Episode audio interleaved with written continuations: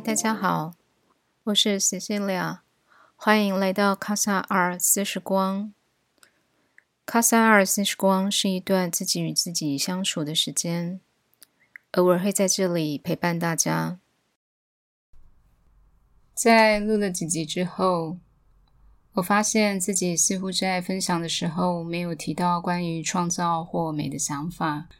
因为在一开始，我有提到卡塞尔是时光的产生是关于美好生活的。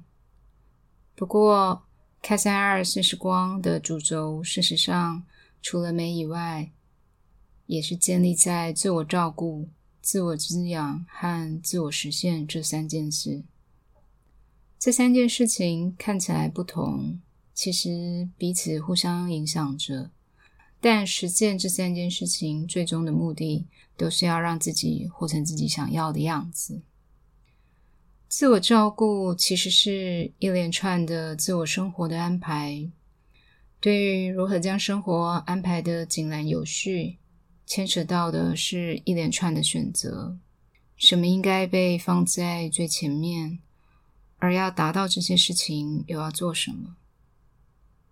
事实上。我们虽然知道事情有轻重缓急，但是仔细的去观察自己在解决事情的方式和逻辑里，却常常会发现自己内在的想法跟外在的选择往往是不一致的。自我照顾的过程跟我们建构一张图其实是一样的，面对一张全白的画面空间。就好像面对没有限制的人生，你想要放上什么？谁在秩序上被摆在最前面？问问自己：我平常是怎么安排自己的时间跟生活的？我放上去的是我真的想放上去的，还是因为迫于外在的要求？或者是内在的焦虑，才把它安排上去的呢？从自我的喜好去出发，为的是和自己连接，点燃内在的热情。因为一个人热情的所在，往往就是他天分的所在。每一个人都有独特的喜好。性格与天分，接着停下来跟自己相处，创造会从这个起点开始。每一个人的观点，因而会长成一个独特的灵魂；每一个人的情感，也会灌溉属于他的美感。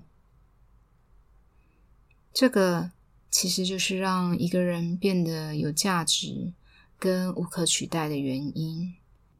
也是自我实现的起点。自我滋养是明了自己能量回充的方式，知道什么事情会消耗自己，什么事情会让自己有力量。不管是人、事或者物，这其实就是知道自己所爱的东西。更深入自己的亲密感，我们的情感跟灵魂是需要滋养的，就像我们的身体需要食物一样。如果没有了这些所喜爱的事物，生命的光芒也会开始萎缩，人会变得僵化、坚硬、不柔软、不温柔、苛刻。或者会变成一个死胡同。生活是由一连串的事件组成的，但是每天都忙着像陀螺转的我们，可曾有看见我们的陀螺转跟循的是什么线？我们是被生活里的事件拖着走，还是主导着这个生活的循环？生活里的身不由己会让我们感觉到很耗损，最大的原因是这不是自己想做的。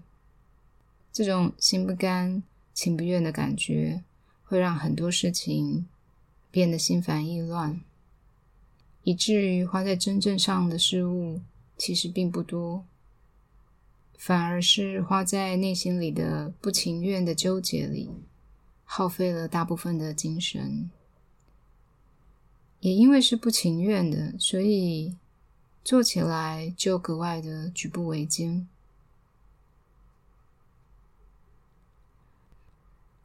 其实生活里最重要的是自己的感受，还有那一个主导权在自己的感觉。你的选择就是一种主导性，这个选择会决定自己的人生面貌。前几日，我在 Netflix 的意大利影集里面看到了一句话。他说：“人生就是你选择之后留下来的那一个。”这句话其实当场让我很震撼。那一刻，我突然明白，人生是一连串决定的后果，建立在那个决定。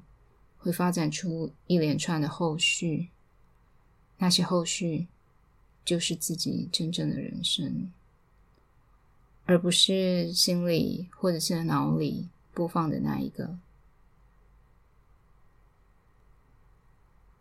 人生随时都要做选择，不管心意如何，决定只有一个。所以这个决定。非常的重要，这就是你生命里的排序。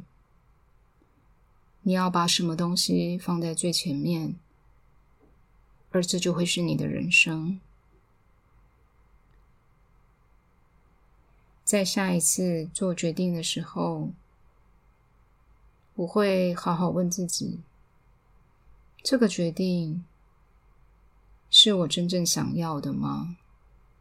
它会让我过上我想要的生活吗？因为选择就是人生。